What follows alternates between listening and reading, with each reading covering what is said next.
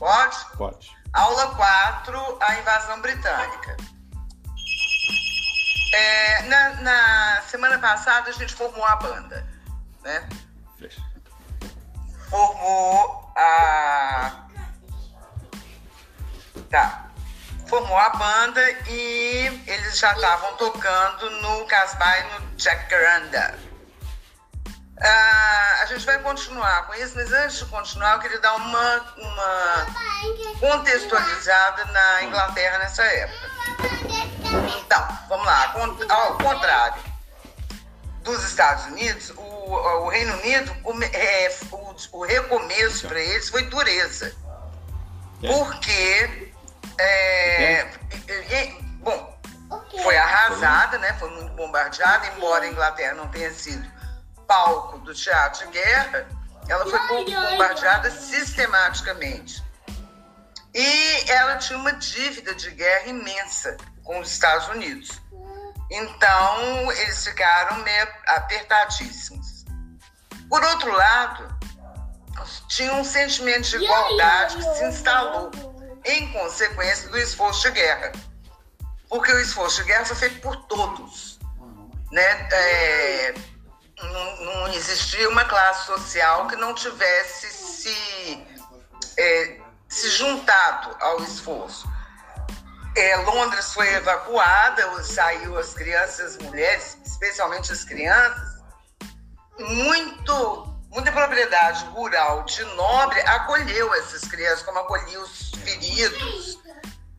Então foi um esforço que foi feito por todo mundo. O que, que aconteceu?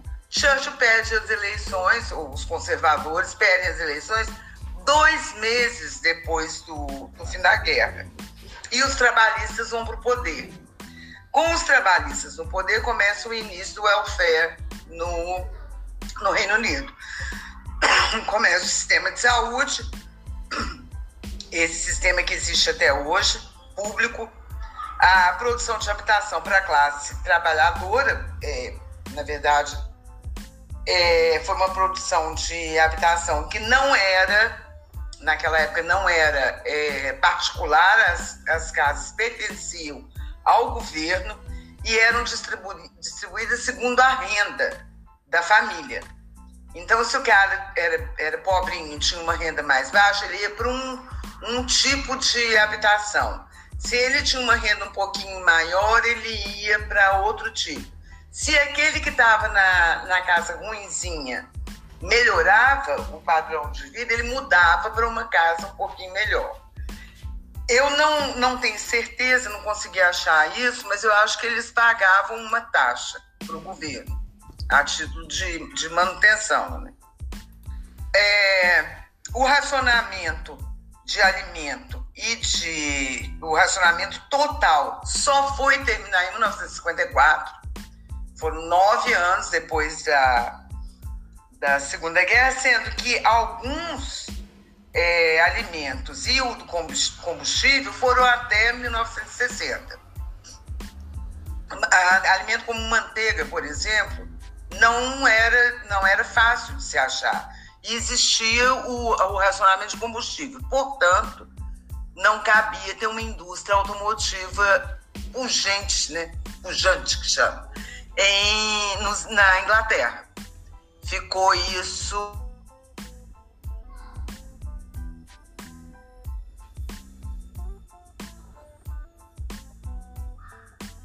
família, poucos iam para a universidade. O sistema educacional de lá, naquela época, não sei se ainda permanece, era uma coisa muito doida. Era o seguinte, cara terminava o primeiro grau, correspondente ao primeiro grau, ele fazia uma prova. Dependendo do desempenho dele nessa prova, ele ia ou para Grammar School ou então para uma escola técnica. Na Grammar School, ele dali ele poderia ir para a universidade. Na escola técnica, não. Acabou a carreira dele, acabou os estudos dele ali e ele ia, ia trabalhar. É, bom, a, na época do, do, do, nos anos 50, os adolescentes formavam grupos que eles chamavam de Ted Boys. que eles se vestiam de uma forma é, antiga. Eles usavam aqueles casacos é, eduardianos, são mais compridos, tipo uns blazer mais compridos, e a calça arregaçada parecendo a meia. Né? É um negócio bem feio. E os cabelos eram gozadíssimos, porque eles faziam uma, uma coisa com o Max no cabelo, faziam uns tupete muito doido. Já nos anos 60 a coisa muda. Eles, aí esses Dead, é, é, Dead Boys mudam para duas, duas tribos urbanas, que eram os rockers e os mods. Os mods andavam arrumadinhos, usavam lambreta. Os rockers tinham um estilo, é, imitam um estilo Marlon Brando em O Selvagem, jeans e é, jaqueta de couro.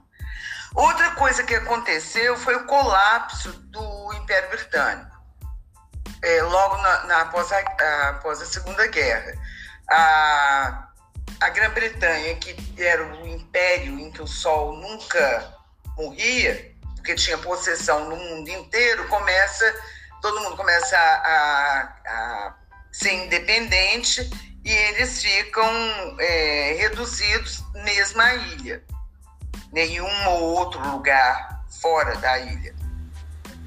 E isso para eles foi um baque, né? Foi um baque não em termos de, de econômicos, mas em termos de, de, geopolítica. Quer dizer, se a Inglaterra, antes da Segunda Guerra Mundial, era uma potência, depois da Segunda Guerra Mundial, as potências eram a União Soviética e os Estados Unidos, e a Inglaterra ficou em segundo lugar. O Reino Unido fica em segundo lugar. Isso para eles foi meio, meio complicado. E também começa a aproximação com a Europa continental. É, isso aí é um, uma coisa meio esquisita. A Grã-Bretanha, eles não se consideram lá a Europa. Eles são a Grã-Bretanha. A Europa é do outro lado do Canal da Mancha. Né? O resto, eles não são a Europa eles são a Grã-Bretanha. É uma outra, é uma outra coisa. Enquanto que um, todo mundo coloca a Grã-Bretanha na Europa. Bom, então o cenário era esse. O cenário lá era esse. Eles estavam é, começando a tirar o pé do atoleiro, começando a, a, a progredir, quando entra a década de 60 e os Beatles começam a aparecer. É... Bom, voltando a eles, então, aos Beatles, eles estavam com a banda formada. Antes da banda formada também, eu queria dizer, é, Paul McCartney perdeu a mãe dele aos 13 anos de câncer. John Lennon perdeu a mãe aos 17, atropelada. Quando eles se conheceram, o Paul estava com 15, já tinha perdido a mãe, e o John estava com 17, perdeu a mãe naquela época. Dizem que isso aproximou muito os dois, o fato dos dois serem, terem tido essa dor né, é, na vida. Bom, mas então vamos lá. lá é, eles estavam com a banda formada e começaram a procurar um nome. Pra, aí tentaram vários, Moondogs, tinha Long John and the Silver Beatles e por fim The Beatles. É, o que, que aconteceu? Esse Beatles era com dois S, que significa besouro, era uma imitação aos crickets, que significa grilo, lá do Buddy Holly. Né? Mas eles resolveram fazer, colocar o A e a história que se fala, a história que eles contavam é que o John teve um sonho com uma torta é, flamejante, Flaming Pie, que essa torta dizia para ele: vocês são Beatles, mas com um A. E aí ficou. E, e que é um, é um trocadilho entre a palavra, né, juntou a palavra beat com a palavra besouro e deu no que deu. Bom, aí eles arrumam um empresário, tal de Alan Williams, que conseguiu um contrato para eles em Hamburgo, na Alemanha. Não foi um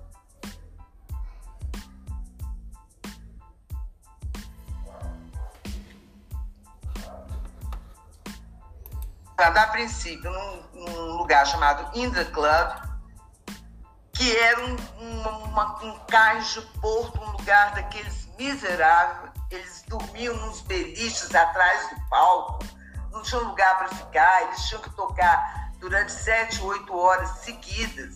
Eles não tinham nem repertório para isso. E... Mas o, o, show começou a fazer sucesso, o show deles começou a fazer sucesso, muita reverência também deles. E aí, o, esse, o dono do, do, desse Indra Club, que tinha também um outro lugar chamado, um outro clube melhorzinho, chamado Kaiser Keller. O nome do cara era Bruno Korschmeier. É, e ele transfere eles para o Kaiser Keller, que era um lugar melhor. Eles começaram a tocar lá. E lá era um lugar frequentado por artistas, é, pessoal ligado ao existencialismo. É, e desse pessoal, eles ficaram amigos da Astrid Kirchner e Klaus Wurman. A Astrid Kirchner, que como ficou muito amiga deles, resolveu cortar o cabelo deles. vamos cortar esse cabelo, pôr um cabelo como era usado pelos intelectuais, por esse pessoal boêmio que frequentava o lugar. E aí ela puxa o cabelo deles para frente e corta aquela franja e corta aquele negócio. Então ela inventou o, o, o cabelo. Ela era uma fotógrafa e tirou várias fotos dele nessa época. E mais tarde ela faz a capa do disco que ficou chamado Beatlemania, mas lá chamava Beatles, que são eh, quatro fotografias deles no fundo preto e as, as fotos são sombra e luz. É uma, uma capa muito interessante, as fotos são dela. Nessa época também o Stuart Sutcliffe, que, que tocava, que estava tocando baixo na, na banda e que não sabia nada de música, nem se interessava, é, se apaixona por ela, pela Astrid, e resolve ficar em Hamburgo. Larga a banda e vai ficar com a Astrid. Ele, era, ele fazia arte, ele era artista plástico. E o Klaus Wurman, que andava com eles, também era. O Klaus Wurman depois faz a capa do Revolver, que é uma capa em bico de pena, que é a foto dos, dos quatro. E o Klaus Burma também tocava baixo e tocou com George Harrison depois na carreira solo. Bom, a... mas aí o estúdio vai morar com a Cid e os outros são deportados de volta para a Inglaterra, porque o George ainda tinha 17 anos, ele era menor de idade. Então eles são deportados, voltam, o Paul assume o baixo e aí eles começam a tocar no cover. Logo depois que o George faz os 18 anos, eles voltam a Hamburgo e gravam um disco como banda de apoio de um cantor inglês chamado Tony Sheridan. Gravam também é, um, um, compacto, né, um single, com as músicas Empty Sweet, que é uma música antiga, bem antiga, e uma outra chamada Cry for a Shadow, que é instrumental e foi feita por George Harrison e Paul McCartney. Acho que foi a única coisa que os dois fizeram juntos. Ah, lá em Hamburgo, nessa época, estava cheio de, de banda de Liverpool que o Alan, o Alan Williams, conseguia mandar para lá. Eles iam para lá tocar nos, nos, nos clubes. É, e aí todo mundo muito amigo, todo mundo muito. Tinham vários, vários grupos tocando lá, inclusive do Ringo, né? Eles já eram amigos naquela época. Bom, aí, como eles gravaram, eles voltam para Liverpool, vão tocar no cover e tinha gravado esse disco. E eu, existiu um cara chamado Brian Epstein, que tinha uma formação em arte dramática, mas queria ser design de moda. Ele era gay e o pai dele proibiu. O pai dele era, a família dele era, era uma família judia muito bem sucedida e eles tinham uma loja de disco. E o pai põe o Brian para tomar conta dessa loja de disco, chamada Nemes. Aí entra um menino, um, adolescente, perguntando pelo disco dos Beatles é, gravado em Hamburgo. E ele nunca tinha ouvido falar nem de, do disco, nem de Beatles, nem de nada.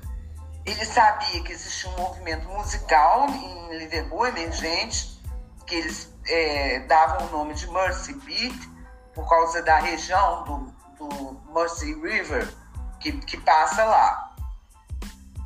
Mas aí ele fica curioso e vai ao Caver ver a apresentação deles. E aí ele vira o empresário deles. Aí a coisa começa a mudar radicalmente. Ele grava uma demo com eles, com cinco ou seis músicas, pega esse material e vai para Londres. Vai para Londres, vai a Decca Records e o diretor, aí é, é aquela coisa, o diretor da Decca, Rick Dick Rowe, fala que não estava interessado.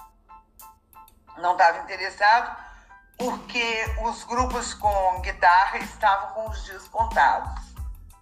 Não assina com eles. Aí ele faz uma peregrinação por um monte de gravadora, até que tem um selo pequeno que pertencia a EMI, a Parlophone, que era dirigido por um músico, mas a, maior, a maioria das coisas que a Parlophone gravava era disco de comédia, assim, tipo Peter Sellers. E, mas o cara, o, que era o George Martin, resolveu ouvir e gostou. Gostou e marca uma gravação com eles, desde que eles arrumassem um outro baterista, porque o baterista deles era péssimo. Aí eles demitem o Pete Best e chamam o Ringo para entrar na, na banda. É, e aí existe a, a primeira gravação. O Brian, ele criou uma imagem o Brian fez um trabalho muito bacana. Ele criou uma imagem, colocou em, em, em terno, né, uniformizou eles, é, fez aquela a, a distribuição deles no palco clássica, né, que é Paul e George de um lado, Ingo no centro com a bateria mais atrás e o John do outro lado com a guitarra. É, e o, o que o John diz é o seguinte, que o Bra disse uma vez, que o Brian era um cara teatral e os apresentou muito bem. Bom, aí eles vão para a gravação lá. Quando eles chegam lá, o George Martin recebe eles muito bem e falou com eles que se tivesse alguma coisa que eles não estivessem gostando, que eles podiam falar. E aí o George fala para ele, sua gravata é horrorosa. E, bom, aí eles gravam o, o compacto com Love Me Do e PS I Love You em é, outubro de 62. Essa música foi gravada com um é, baterista de estúdio. Embora o Ringo tenha ido, o George Martin não deixou ele gravar. Falou, não, eu já arrumei um baterista, quem vai tocar é esse cara. Essa música faz um sucessozinho relativo, mas não teve divulgação. Né? Ele, é, é, na verdade, o, o, compacto vendeu muito em, em Liverpool, ali no Merseyside.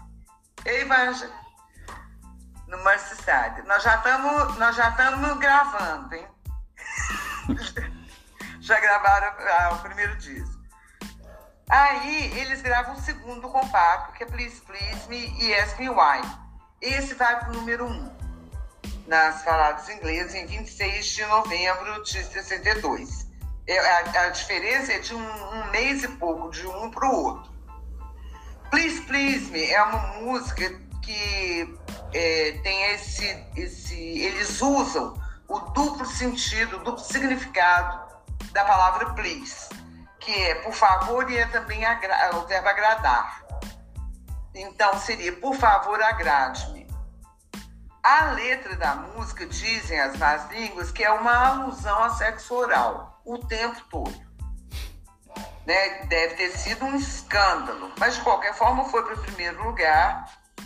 E, e aí, logo depois, eles lançam o álbum, também chamado Please Please Me, que foi lançado em fevereiro de 63 e que fica no primeiro lugar durante 30 semanas é, lá na Inglaterra.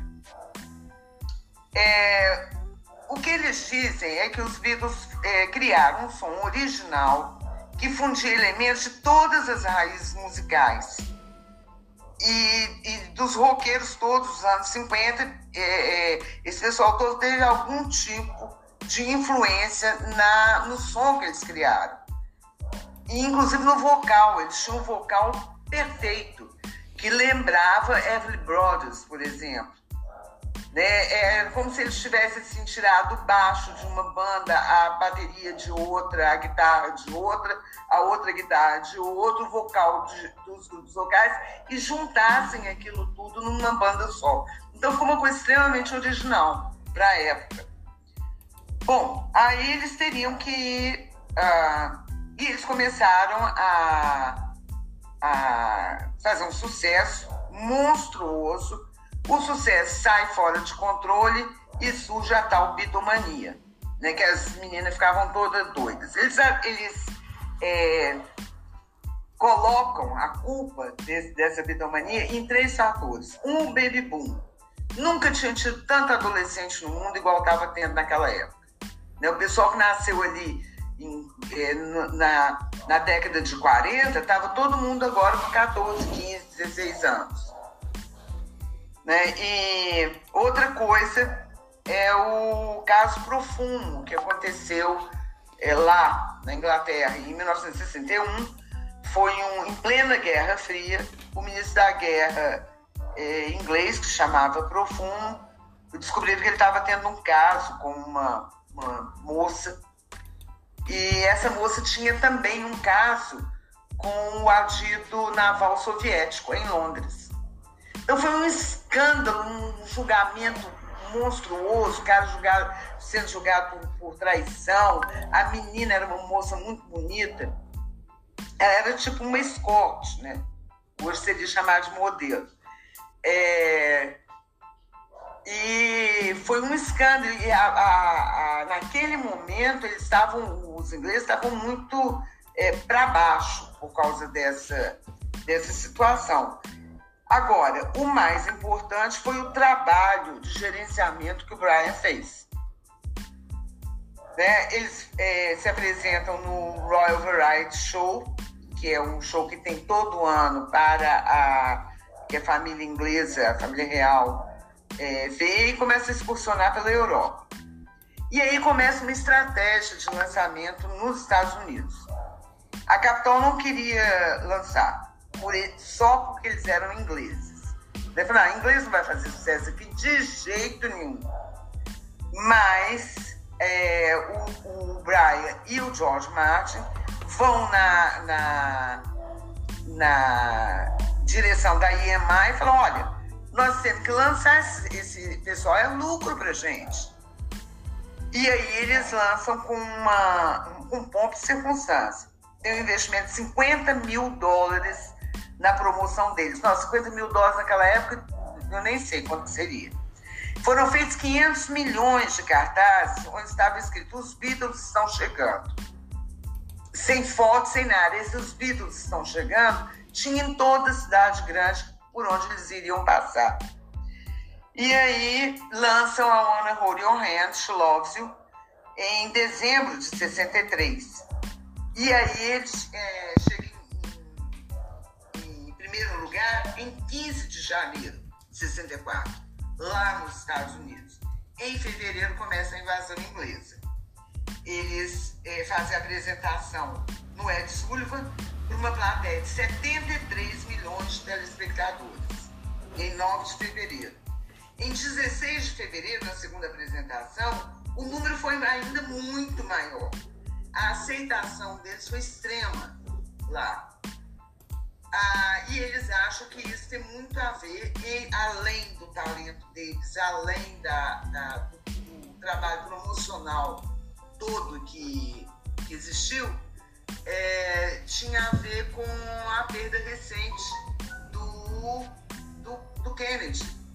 Né? A, a América estava enlutada e procurando uma procurando um lazer pena uma válvula de. E aí eles chegaram.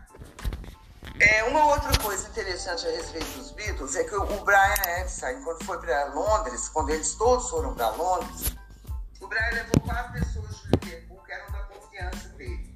Então era uma gangue de Liverpool lá, que era o Mal Evans, que era, era responsável pelo. Ele era o roadie, né?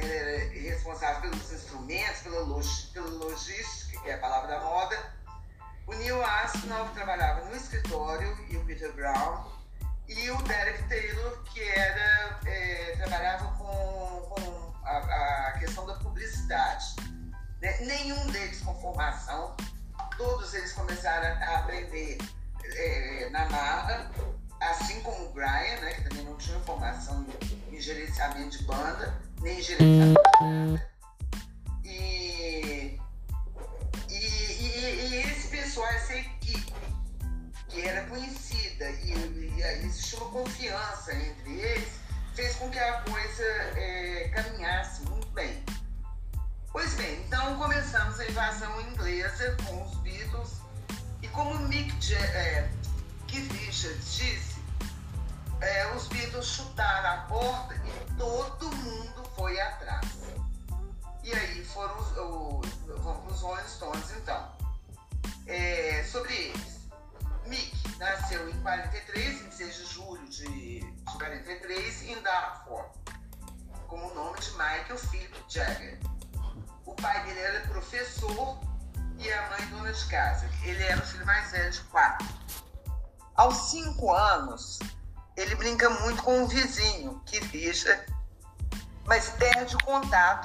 Richard se muda para o outro lado da, da linha de ferro, da linha de trem, para um conjunto habitacional desses construídos para a família é, mais pobre.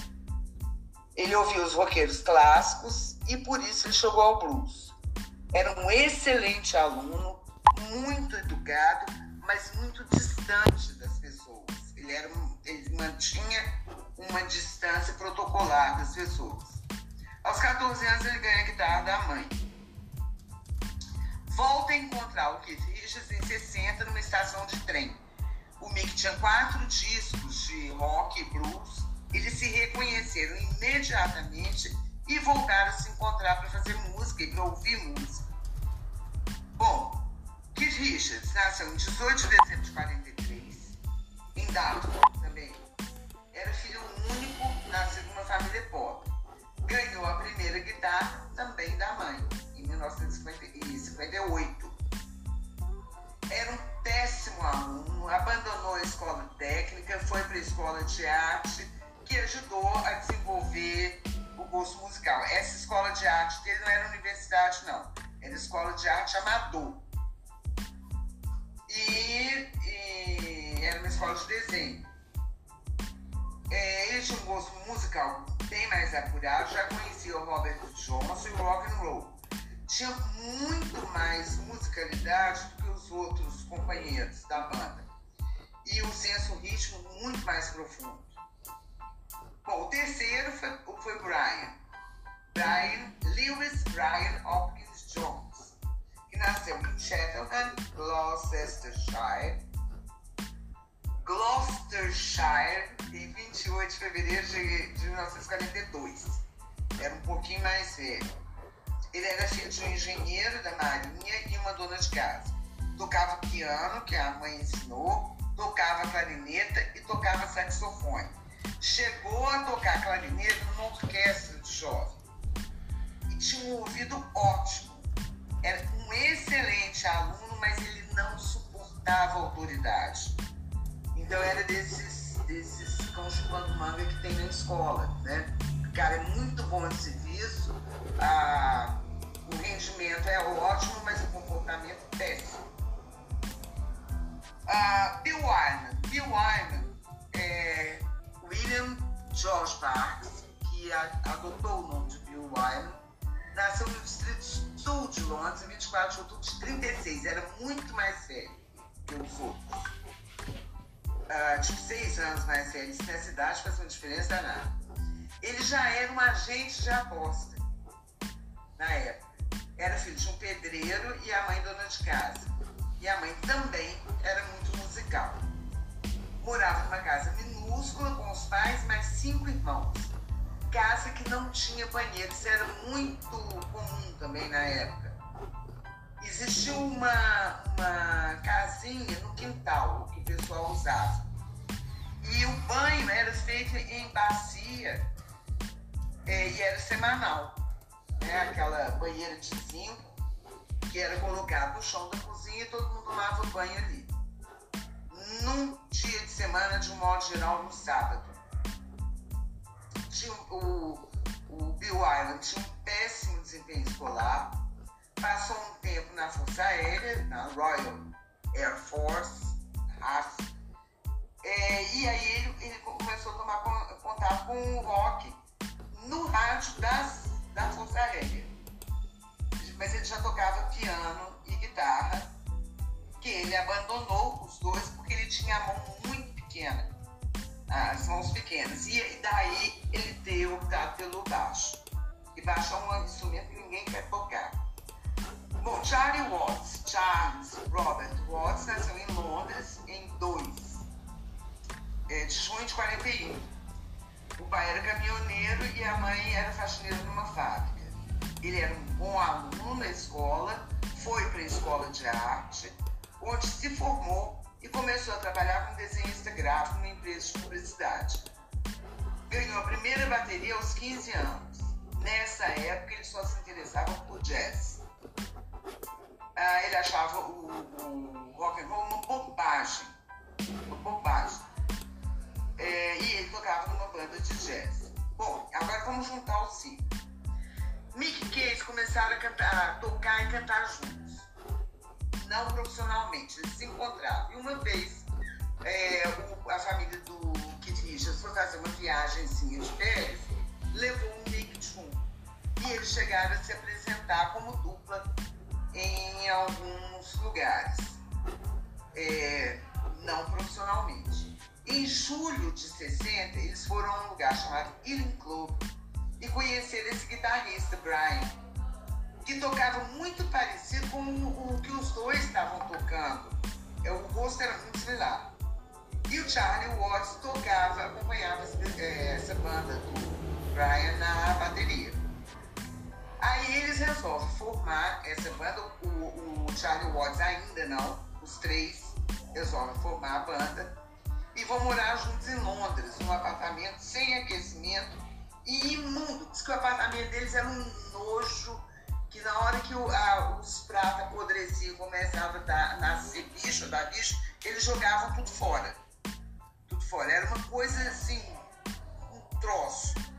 E, e eles, o, o Brian e o Keith ficam ouvindo é, música o tempo todo, mas Mick continua frequentando a escola, porque nessa altura do campeonato ele estava fazendo universidade, ele estava fazendo um curso de economia em Londres. É, e ele não ia largar enquanto ele não tivesse certo no, no, na outra profissão, porque aquilo ali era o plano B dele. É, bom, eles tentam uma gravação na EMI, são rejeitados. E começa a recrutar baixistas precisavam do baixista. E ficam com Bill Wyman porque ele foi para a audição com a banda e levou dois amplificadores para o teste. Pronto, eles precisavam de amplificador, a gente fica com esse. Conseguido, baixista, o próximo é, pássaro, baterista. E aí eles convenceram o Charlie Watts a se juntar. É isso. A banda é formada em 1962. Em 63, eles já eram a banda fixa num bar chamado Crawdaddy. E lança o primeiro single com duas músicas cover de é, roqueiro americano. É, e também em 63 eles excursionam como banda de abertura para Little Richard, Everly Brothers e Bo Diddley. É, esse primeiro disco deles não foi a lugar nenhum. Não, é, entrou em parada de sucesso, mas lá no lá para cima, quase no centésimo lugar. E aí, eles foram visitados pelos Beatles no Brown Bag. Os Beatles ouviram falar dele, deles, foram lá ouvir e começa a amizade entre, entre eles. Eles conseguem um empresário, o Ed Oldham, que era relações públicas, e embora já é, tivesse 19 anos só, já tinha trabalhado com o Brian Epstein no lançamento de Please Please Me e já tinha trabalhado também com a Mary Quant, que estava lançando a mini saia nessa época. O Oldham ficou impressionado com a energia sexual deles e entendeu que naquele momento caberia um antagonista aos Beatles.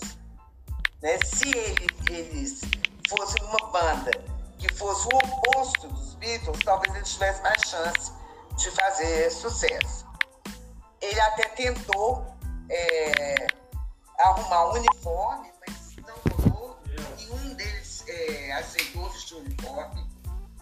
E nessa época também o George Harrison, que já tinha ouvido falar, já tinha ido lá, já conhecia ele, já estava é aula de rock. entrosado, vai ao, é, encontra um Dick Howard da Deca, aquele cara que repulsou os Beatles. Oi, Dave, vou dar uma saidinha aqui, tá?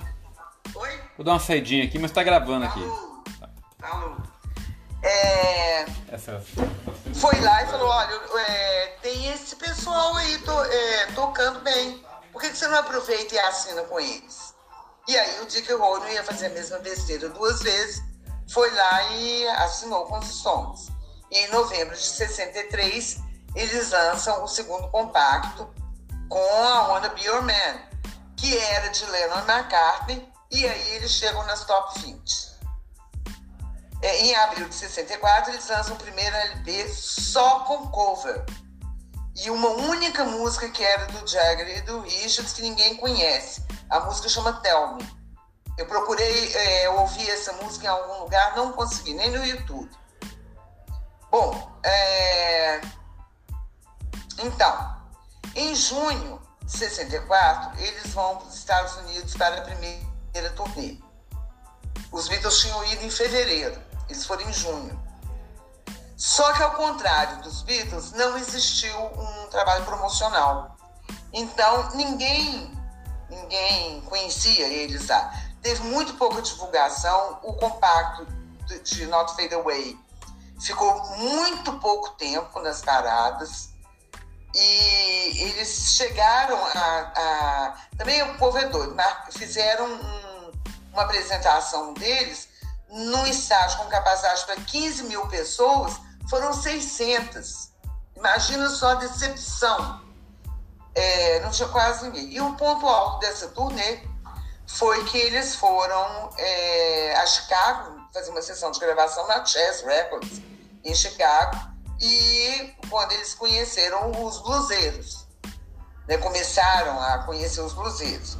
Aí, mas houve um tumulto na porta do estúdio das meninas, né, a meninada toda doida ali, e a polícia pediu para eles para sair da cidade e eles saíram.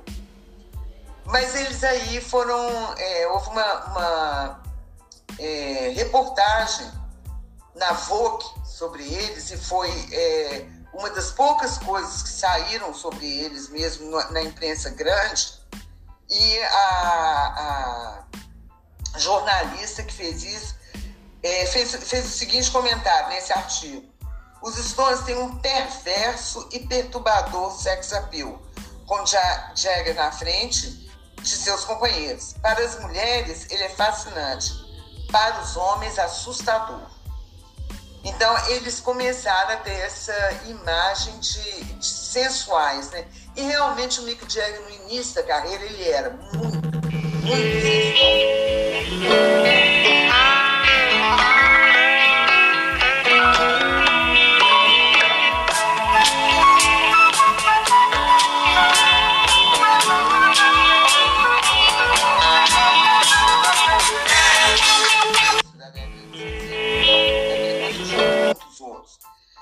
São, são esses três. Então, Who, é, ele era o grupo que tinha, dos três grupos, ele era o que tinha mais é, é, posição política e filosófica e era o mais competente musicalmente. Eles são considerados por muitos os precursores do hard rock, pela performance poderosa deles nos palcos. Ozzy Osbourne discorda disso e acha que o, o, os Kinks é que são os precursores do hard rock, do rock pesado, por conta da guitarra poderosa dos Kinks. Bom, então vamos lá. O, o Who começa com Pete Townsend, que era de uh, Peter Dennis Bradford Townsend, que nasceu em Chiswick, em Londres, em 19 de maio de 45. A, a, cidade, é, o lugarzinho que ele, que ele nasceu que ele passou a infância, chama Acton Town e fica numa região chamada Shepherd's Bush.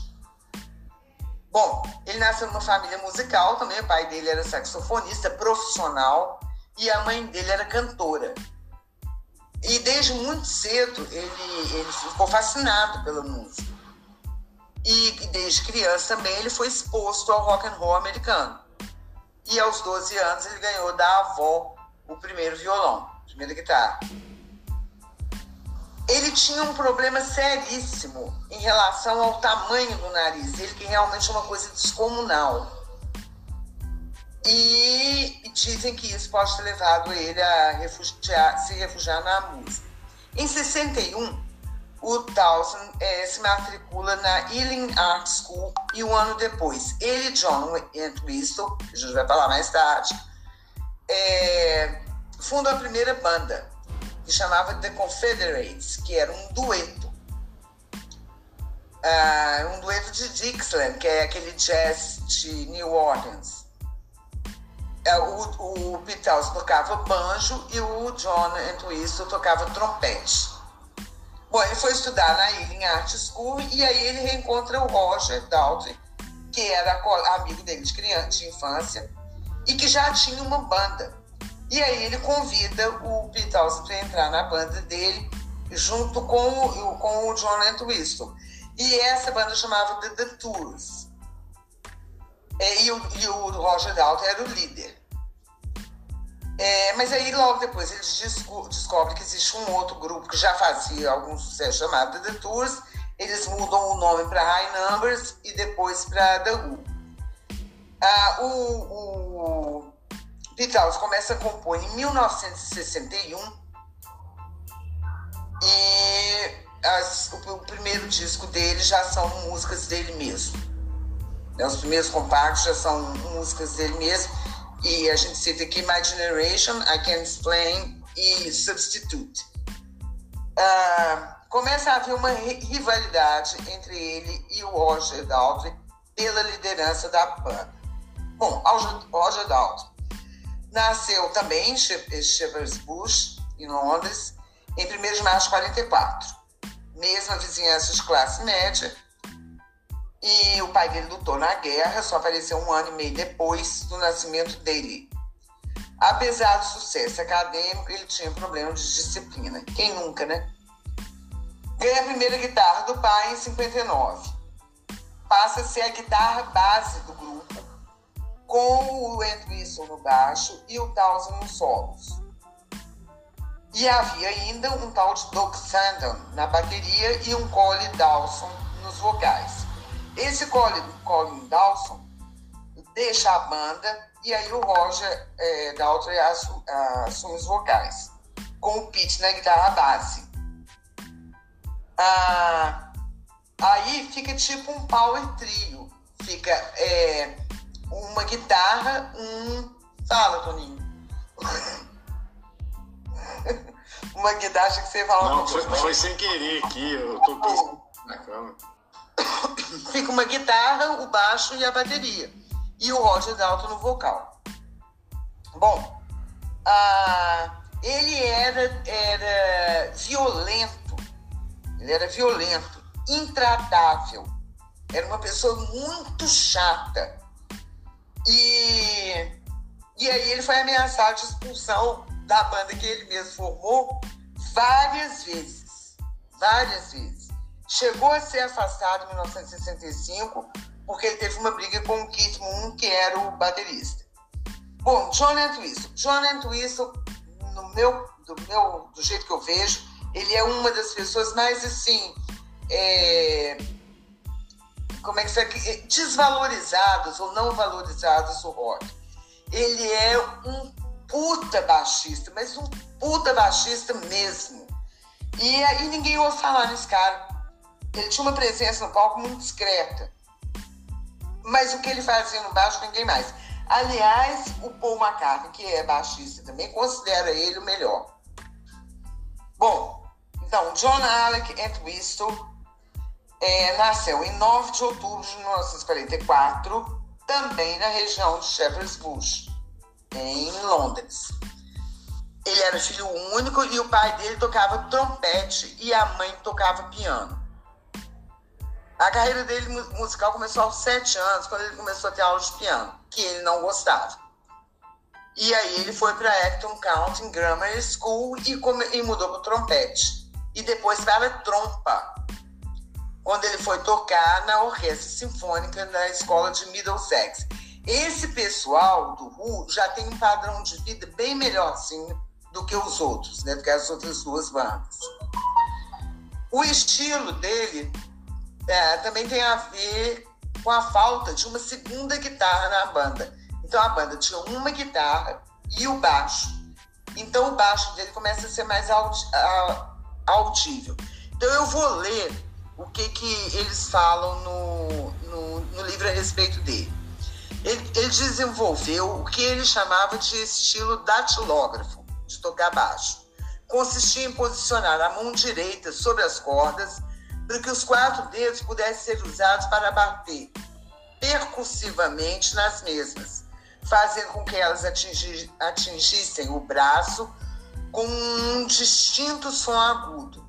Isso dá ao músico a habilidade de tocar três ou quatro cordas de uma só vez, ou de usar diversos dedos em uma só corda, além de permitir a criação de passagens bastante percussivas e melódicas.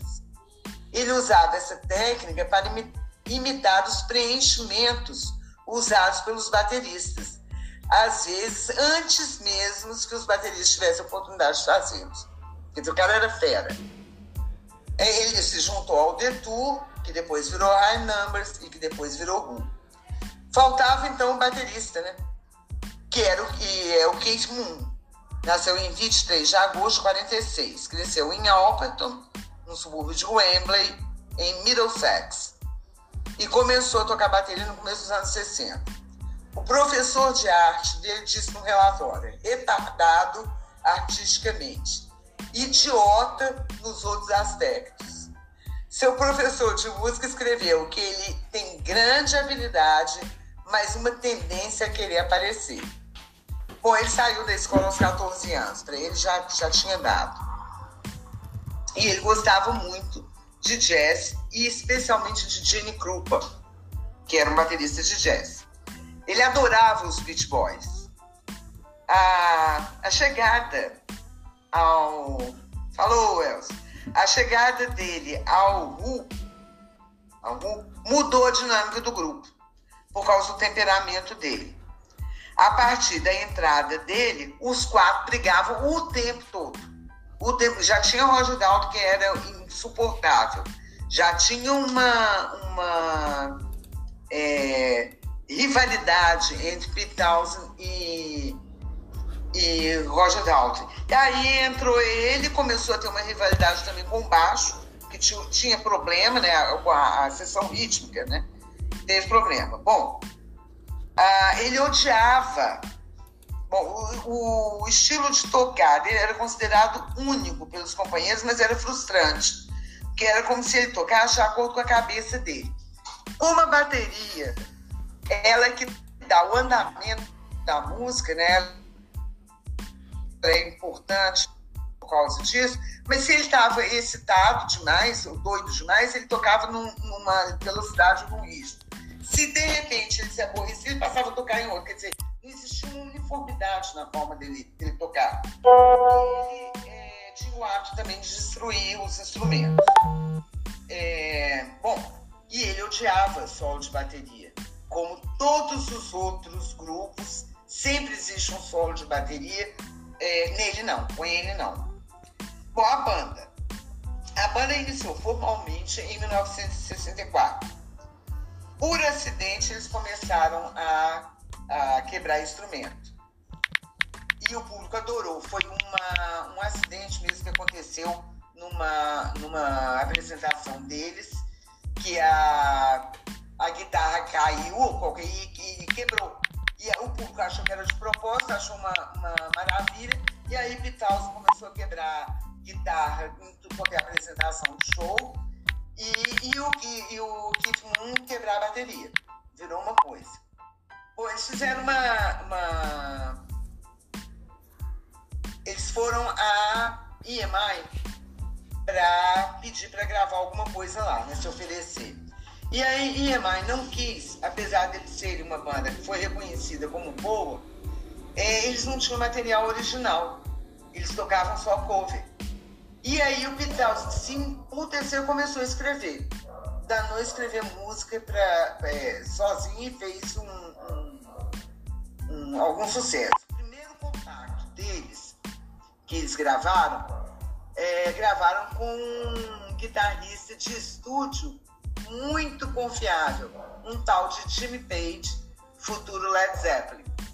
O Jimmy Page foi, foi guitarrista de estúdio durante muito tempo antes de entrar pro, pro Led Zeppelin, considerando que o Jimmy Page começou a tocar e a, a ser é, super bom na guitarra com uns 15 anos. Então ele com 20 ele já tinha 5 anos de estrada. Eu, bom, esse disco que eles gravaram vende, vende 100 mil cópias e vai para o oitavo lugar. É, lá. Nessa época também eles começaram a usar anfetamina e álcool, e maconha e haxixe. E as apresentações passaram a ser mais explosivas ainda. O Roger e o Pete continuaram, a, ainda, ainda brigavam pela liderança, e o Roger foi expulso da banda por jogar fora as bolinhas do uh, anfetamina do Kiss, é, e bater nele quando ele achou, achou mal. A, a briga foi, foi física. É, depois ele volta. Depois de um tempo ele volta e depois que ele volta, ele fica caladinho pro resto da vida, porque qualquer coisa que ele fizesse, ele poderia ser expulso da, da banda de novo. Esse mal-estar permaneceu durante toda a carreira deles, inclusive até hoje. Ele, é, os dois remanescentes do Who, é, é, o Roger Daltrey e o Pete Townsend, eles continuam se apresentando, até que parece que lançaram um disco no, no ano passado, e continuam se dando mal. Bom, My Generation, que é esse, esse disco que eles gravaram, conseguiu o terceiro lugar no, no Reino Unido. Mas nada nos Estados Unidos, nada. Então, eles só conseguiram fazer sucesso nos Estados Unidos em 1967, quando eles começam a fazer as primeiras apresentações lá. Eu, o sucesso do Who foi bem mais tardio do que dos outros dois. Bom, outros grupos da invasão inglesa, como eu disse no início, os Beatles arrebentaram a porta, todo mundo passou. Então vamos lá, teve The Animals, que gravaram House of Rising Sun e Don't Let Me Be Misunderstood. Don't Let Me Be Misunderstood foi, foi é, composta para Nina Simone. Nina Simone, na mesma época, ela gravou mais ou menos na mesma época que o Animals gravou. E fez sucesso com os dois. Aí mais tarde o Santa Esmeralda gravou, na década de 80, eu acho, também fez sucesso. É, Hermes Hermes, que as, as clássicas é There's a Kind of Hush e No Milk Today, acho que todo mundo conhece. Dave Clark Five, que ninguém conhece, eu acho, mas é, eles, eles tiveram uma, uma carreira mais ou menos de sucesso nos Estados Unidos. Eles chegaram a chegar aqui, a gente tinha disco deles. The Kings. The Kings não, não é muito conhecido aqui no Brasil. É, a música que deles que fez sucesso chama You Really Got Me. Esse The Kings é aquele que o Ozzy Osbourne acha que é o precursor do, do heavy metal. Cilla Black. Cilla Black é uma cantora de Liverpool que cantou, cantava algumas músicas pouco conhecidas de Helena McCartney, mas ela gravou o tema de Alf, a primeira versão de Alf e a música, a primeira vez que fizeram o filme Alf, e a música era de Burt Bacharach. Ela fez sucesso com essa música, só que nos Estados Unidos, o Burt Bacharach gravou com John Warwick. Aí não deu, né? John Warwick é que fez sucesso lá. Petula Clark, que é, é, gravou Downtown, acho que todo mundo conhece, né? Jerry and the Peacemakers, eles eram de Liverpool também, também gerenciados pelo Brian. É uma música chamada Ferry Cross the Musk, que fez algum sucesso. The Hollies, que fez muito sucesso, inclusive He Ain't Heavy Is My Brother. E The Hollies teve várias formações. Em primeiro lugar, estava com aquele Nash, que depois virou é, Crosby, Stills and Nash. É o mesmo Nash. É, Steve Winwood e o Traffic, esse pessoal, eu acho também que é um, o Steve Winwood é um desses que é, é pouco é, valorizado e ele era tipo menino prodígio. Esse menino começou a tocar muito cedo também, é multi-instrumentista e é fantástico. E esse grupo dele, Traffic, é formidável. É uma coisa assim, eu acho melhor do que Led Zeppelin, qualquer, mas não fez tanto sucesso. Eu acho que eu tenho Tom um vinil John... deles. Dele. O quê? Eu tenho um vinil deles. Do Traffic? É. Ah, pois é, eles são ótimos, são? São. são. É. Tom Jones, todo mundo conhece, né? She's a lady. É. O Miomai, né? É, Tom Jones é o Miomai também. E Lulu. Lulu, Lulu, elas conhecem, é o da To Service Love. É o Mestre com carinho. É, é o Mestre com carinho. Lulu teve um programa na televisão é, durante algum tempo, lá na década de 60, e ela realmente atravessou o Atlântico por causa do filme, né? ela, assim, foi meio que fogo de palha. A Cilla Black, essa que ninguém conhece, ela direito, que gravou o Alf, ela teve um programa de televisão que começou na década de 60 e durou até os anos 2000. O programa dela era um programa desses de, é, de música, de variedades, né? Variedades. E ela morreu recentemente. Então é isso, gente. A invasão inglesa é isso. Semana que vem a gente continua com a invasão inglesa, mas aí nós vamos começar a misturar alguns americanos também. Porque a partir de agora, o rock vira uma coisa, não é mais uma coisa só americana, nem é uma coisa inglesa. Começa a ter dos dois lados, e mesmo nos Estados Unidos começa a ter uma mudança né, uma, uma variação do som da costa leste para o som da costa oeste e, e, essa, essa coisa toda. Então, é, semana que vem a gente vê isso. Beleza? Beleza. Acabou, Elcio. Pode seguir. Ok, beleza. e aí, Tom? É isso, obrigado, viu? Legal demais. Muito legal, obrigado. Pois é, eu sugiro que